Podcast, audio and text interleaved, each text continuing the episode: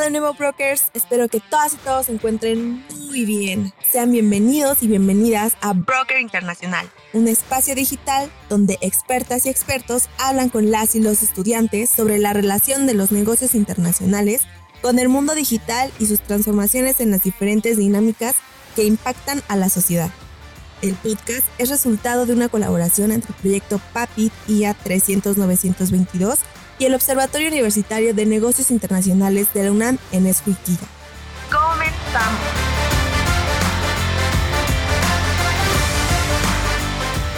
¿Qué tal, brokers? Es un gusto estar nuevamente en un episodio de Broker Internacional. Yo soy Alexander Gutiérrez, estudiante de segundo semestre de la licenciatura de Negocios Internacionales en la ENES Juriquilla y colaborador de lo El día de hoy nos acompaña la doctora Maritza Areli Velázquez Villalpando.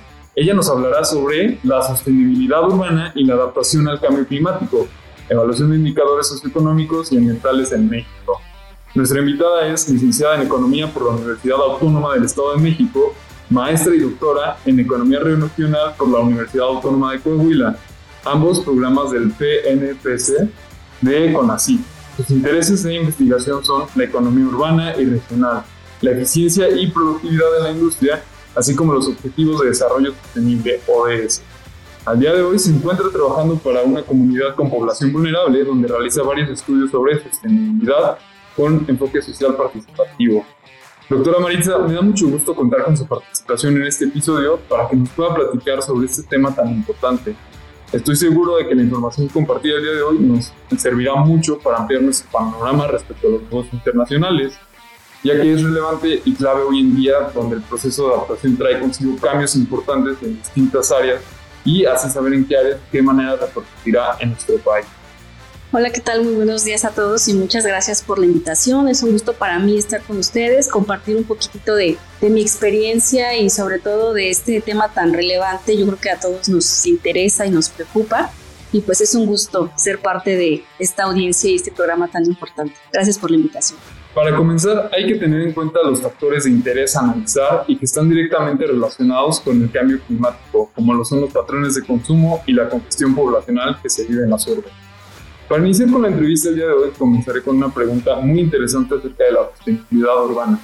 ¿A qué se refiere la sostenibilidad urbana y cuál es su impacto en el medio ambiente desde la perspectiva de México y del mundo? Muchas gracias por la pregunta. Bien, pues me gustaría pues iniciar eh, aclarando y, o mencionando que no hay un único concepto ni de sostenibilidad ni de otros conceptos o términos relacionados como es el de sustentabilidad, desarrollo sostenible, desarrollo sustentable. Más bien es una metodología, es una visión de incorporar en los análisis económicos esos impactos que se tienen con el medio ambiente, pero también y además muy importante es la inclusión y la mm, valorización de las personas desde el punto de vista social. Es decir, no puede haber un desarrollo sostenible ni sostenibilidad urbana si no se consideran al menos estos tres elementos, que es el económico, el medioambiental y el social.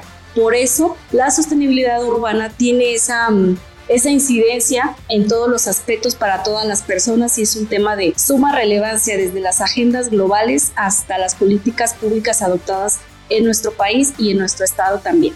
Ah, perfecto. Muchas gracias por establecer este panorama que nos ayudará a comprender un poco mejor el tema. Ahora bien, ¿cuáles considera que son los retos más importantes respecto a la eficiencia y productividad de las economías urbanas? Bien, pues retomando un poco la idea general de lo que es el, el, desarrollo sostenible o la sostenibilidad urbana, es muy importante remarcar y reconocer que hablar de crecimiento económico en las regiones conlleva implícitamente hacer un análisis de las actividades económicas que se desarrollan en el territorio. Es decir, el espacio y el territorio toma relevancia porque se le ponen colores y sabores, por así decirlo, al espacio. Entonces las actividades económicas van a estar estrechamente relacionadas con ciertos indicadores que tienen incidencia social, como es el empleo, como es la eficiencia y la productividad. Aún así y aunado a esto, además de estos indicadores mayoritariamente evaluados desde la única visión económica, se tiene que evaluar el aspecto ambiental. No podemos pensar en una visión de sostenibilidad en el largo plazo si únicamente nos vamos con el indicador de productividad y al mismo tiempo estamos dañando el medio ambiente. Entonces hay que ser productivos y hay que ser eficientes, pero con responsabilidad social y responsabilidad ambiental. Eso es el sentido de la sostenibilidad urbana, que nos vamos a concentrar en las actividades actividades en las ciudades, pero también con actividades, con políticas, con estrategias que tratemos de cuidar el medio ambiente, desde el sentido de educación, divulgación, difusión y demás, hasta incorporación de las personas en su ámbito y en su estatus social. Ok, sí, claro, y yo considero importante tomar en cuenta todas estas esferas que rodean realmente el problema y no nada más considerarlo como una unidad. Ahora, ¿qué alternativas existen para desarrollar urbes más equitativas respecto a la distribución de riqueza?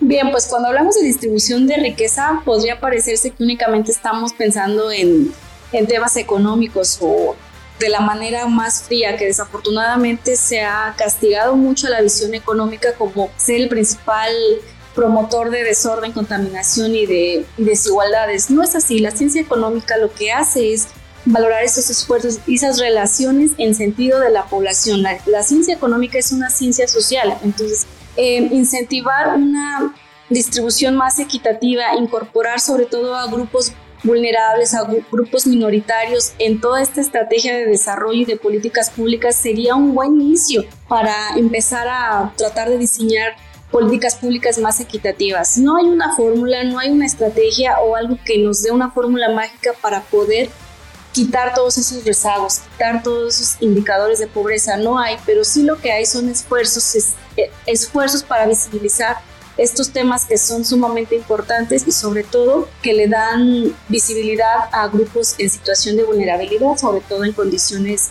de pobreza, marginación, etcétera. Claro, y lo interesante es contar con esos indicadores que pueden demostrar varios otros factores o incluso llegar a tener una explicación por ello. Así que, ¿cuáles son las diferencias en los patrones de consumo de agua entre regiones rurales y urbanas? Bien, pues nuevamente eh, retomo la idea que comenté en la, en la, pregunta anterior. Tiene mucho que ver con la vocación de ocupación que, a la que se dedican tanto los entornos rurales como los entornos urbanos y todavía en medio de los dos hay otros entornos que les llamamos periurbanos que no están ni en lo urbano ni en lo rural y que es una mezcla de ambos tiene que ver mucho con la, vocación de estos territorios, el perfil de ocupación, sobre todo en las ciudades vamos a encontrar, dependiendo de la ciudad, sobre todo la participación y la presencia de lo que son las industrias manufactureras, los, los servicios terciarios, sobre todo la actividad terciaria, y en las, en las comunidades rurales principalmente vamos a tener actividades dedicadas a la agricultura, ganadería y pesca propias del sector primario. Sin embargo, eh, hacer comparativos entre una actividad y otra no puede ser, no es muy pertinente porque no son comparables entre sí, más bien es comparar a lo mejor ciudades en el mismo término de la misma actividad, la misma industria y cómo están consumiendo agua y las comunidades rurales cómo se están comparando entre sí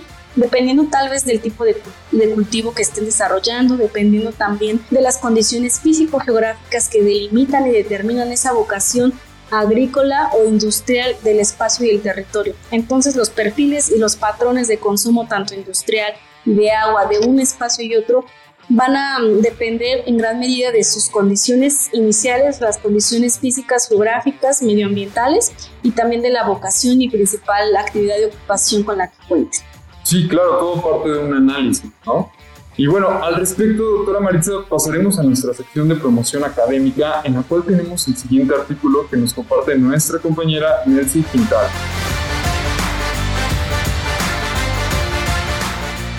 En esta emisión hablaremos sobre la logística e internacionalización de las empresas antes y durante la pandemia del COVID-19, breve revisión de literatura especializada, artículo recientemente publicado en el portal web de revistas académicas del Instituto Tecnológico de Santo Domingo, escrito por el doctor Eider Mario Barbosa Pérez y otros autores. Los autores analizan las teorías y los autores más relevantes de la logística, señalan como punto de partida la internacionalización pre-pandemia y encuentran la notoria simetría del comercio mundial durante el COVID-19, es decir, que existen entes que logran adaptarse al virus y otros que no, Asimismo, detallan las estrategias implementadas en Latinoamérica para mitigar los efectos negativos del SARS-CoV dentro de las cadenas de valor. Es un texto que resalta la resiliencia como una de las cualidades esenciales para permanecer en el campo empresarial.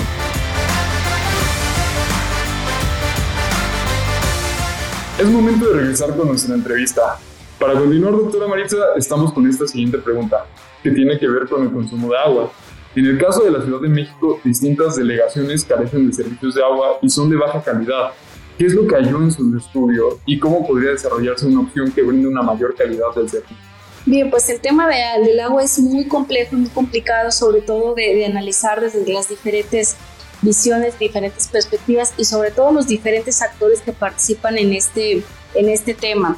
Primero hay que reconocer que pues es, es un derecho humano el derecho y el acceso al agua, porque si no tenemos acceso al agua a todas las personas no podemos realizar muchas otras actividades, tanto en lo personal como en lo, lo económico. Entonces, proveer de este recurso tan importante pues es de suma relevancia y de suma prioridad. ¿Cuál es el tema con la Ciudad de México? Pues bueno, yo creo que no es ninguna novedad y a, ojos de todos sabemos la gran población que se encuentra concentrada en un solo espacio y que el recurso hídrico pues es insuficiente. Para esto pues retomemos o hay que entender que de manera interna en el territorio no es sostenible tener esa agua para toda esta población que pues para el último censo fueron más de 20 millones incluyendo Ciudad de México y zona metropolitana del Valle de México. Recordemos también la problemática o la situación que existe con el famoso Plan Cutzamala que es un sistema de cuencas nacionales donde se provee de agua a toda esta región y que vienen que inician en algunas partes del Estado de México. Bien, entonces, dados los kilómetros que está el plan Cutzamala de la Ciudad de México y esa grandísima demanda que se tiene es que tenemos esa escasez de agua, sobre todo porque la población ya está rebasada y esta es una de las condiciones que hace que la Ciudad de México pues trate de promover que la gente pues ya no se esté concentrando en un solo espacio porque empezamos a tener no solamente el problema del agua, sino también otros problemas ambientales, manejo de desechos y demás. Pero ¿cuál es el principal problema? Pues la gran concentración poblacional en un poco espacio y que pues la ciudad por, por digamos que sus condiciones físico-geográficas de manera natural ya no puede abastecer a todas.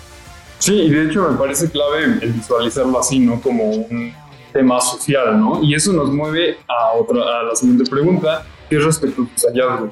¿Es importante generar un cambio de responsabilidades de los ciudadanos para mitigar el cambio climático? Sí, yo creo que todos podemos, todos contribuimos, ¿no? Todos tenemos este, pues esa responsabilidad social de manera colectiva y de manera individual, principalmente cambiando y mejorando nuestros hábitos de consumo, no solamente en agua, también en energía eléctrica, en el uso y manejo de residuos, en la promoción y cuidado de espacios verdes. Yo sé que a veces es difícil, los climas no te favorecen, o tal vez no tienes mucho espacio en tu hogar para promover y cuidar las plantas y las áreas verdes o otros espacios públicos, pues no dependen de ti. Pero hay acciones que sí dependen de ti que se pueden cuidar, sobre todo la recolección, separación de residuos, em, el gasto interno en un hogar sobre el número de focos, el tipo de lámparas que tenemos, si son ahorradores, si no son ahorradores. Mm, hay muchas estrategias y muchas acciones que podríamos hacer desde lo individual y sobre todo tener conciencia y conocimiento de este tema. Si no lo visibilizamos, si no lo comentamos, si no estamos conscientes, pues no lo vamos a entender y mucho menos vamos a actuar con ese sentido de compromiso social y con el medio ambiente. Recordemos que tanto el desarrollo sostenible como la sostenibilidad urbana va implicado con el tema ambiental, con el tema social y el tema económico, no solamente el medio ambiente. Entonces, en medida que promovamos esas acciones, vamos a promover también un desarrollo económico, social más equilibrado y, cuidando el medio ambiente. Sí, de hecho por ello la necesidad de que uno como individuo pueda ver qué acciones eh, están a su posibilidad para hacer y contribuir a esto.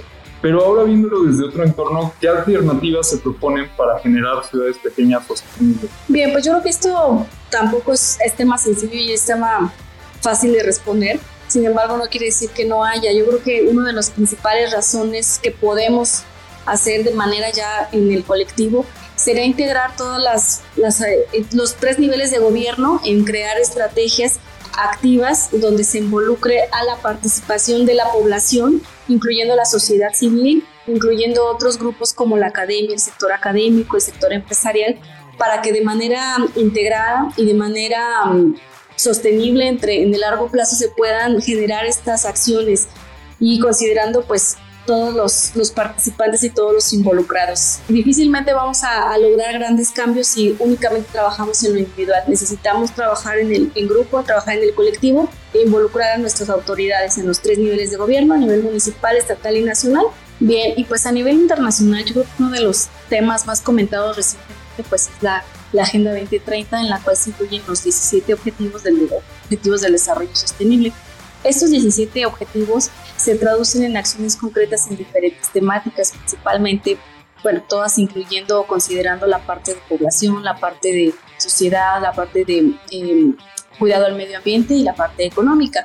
Algunos temas relevantes, al menos en los que yo he trabajado, es la parte de ciudades y comunidades sostenibles, donde el tema de la vivienda pues es muy importante, el tema del cuidado y pues, la educación para prever el daño al cambio climático y demás actividades. Es una agenda bastante extensa, bastante sólida y sobre todo que visualiza tal vez en sentido de prever un daño más, un daño mayor en un futuro y pues bueno, esto ha sido una iniciativa que ha tomado mucha relevancia en las agendas globales y que muchos países se comprometieron y firmaron un compromiso con esta agenda. Y bien, se empieza a canalizar esas estrategias ya de manera más, más aterrizada. He visto algunos acuerdos del estado de Querétaro y también me parece que el municipio de Corregidora es el que firmó un compromiso sobre el cumplimiento de los objetivos del desarrollo sostenible y creo que esto es un esfuerzo que bien vale la pena redireccionar y redireccionar para involucrar a todos y a cada uno de los actores que, pues, que nos afecta este tema tan, tan relevante.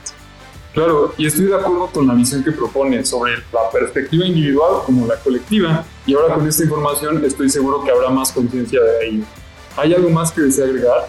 Bien, pues solamente agradecer y pues agradecer la oportunidad, la invitación, sobre todo para hacer llegar este mensaje, aunque sea poquito o mucho, el tema de la sostenibilidad urbana nos compete a todos, a todos nos, nos preocupa, a todos nos, nos involucra y sobre todo a todos nos obliga a tener cuidado con el medio ambiente y también con las personas, con la sociedad, sobre todo con aquellos grupos minoritarios en situación de vulnerabilidad.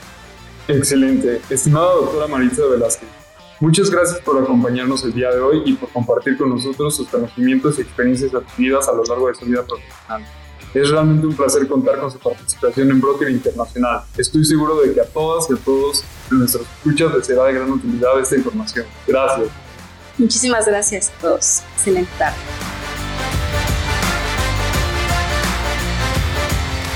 Los comentarios emitidos en este programa son resultado de los análisis y opiniones de los invitados no representan la postura oficial de la UNAM ni del proyecto.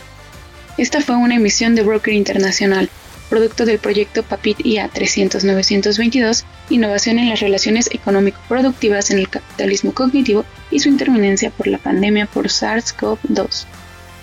Responsable del proyecto, Abdiel Hernández Mendoza, producción Aaron Miguel Hernández Martínez, guion Nelsi Guadalupe Quintal Núñez, conducción Alexander Daniel Gutiérrez Pedrosa, musicalización CrossFit de Infraction, recomendación académica Eider Mario Barbosa Pérez, en la voz Carmen Monserrat Guadarrama López. Continúen escuchando Broker Internacional.